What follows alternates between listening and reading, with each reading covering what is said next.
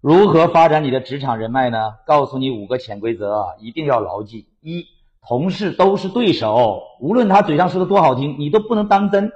和同事永远要保持适当的距离。他今天对你好，只是因为你不如他嘛，或者你跟他差不多嘛。当有一天你升职加薪了，对吧？他就会对你心生嫉妒。你曾经跟他说的那些秘密，全都会成为他攻击你的武器。职场里永恒的铁律就是：你曾经最要好的同事，就是你未来发展最大的障碍。有些话别说，有些人别信。成熟不是学会了表达，而是学会了咽下。二。如果你遇到的是只猪，你就不要跟他谈思想了，因为他关心的始终是饲料。世上从来就没有所谓的感同身受啊，别人的安慰不过是隔靴搔痒，没啥用。别在职场里总期望有人理解你、安慰你，那是小孩的想法。职场里永远没有绝对的公平，实力等于公平，你听懂没？受到委屈别抱怨别人，那只能是你说明你实力不够啊，还不足以去制定规则吗？弱者和强者的唯一区别就是消化痛苦的能力不同。你把这句话仔细思考一下。三，在同事眼里要感觉你是个人精，他们才不敢欺负你；在领导眼里要感觉你是个傻子，他才敢重用你呀。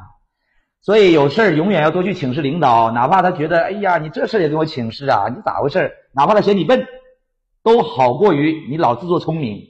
只有你笨才能显示出他的聪明才干吗？永远别用什么离开去威胁别人，能理理解吧？到最后你发现没没你也没什么所谓。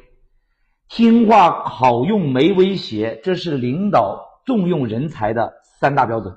四，即使领导再器重你，你都别跟领导走太近，因为既然是上下级关系，就不可能绝对平等。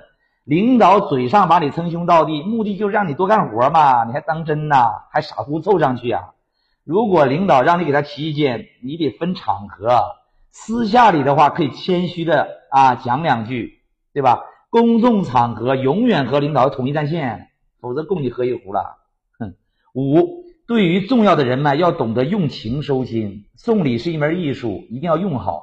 要懂得平时少量但多次送，这比你关键时刻在求人办事的时候再送要有用的多呀。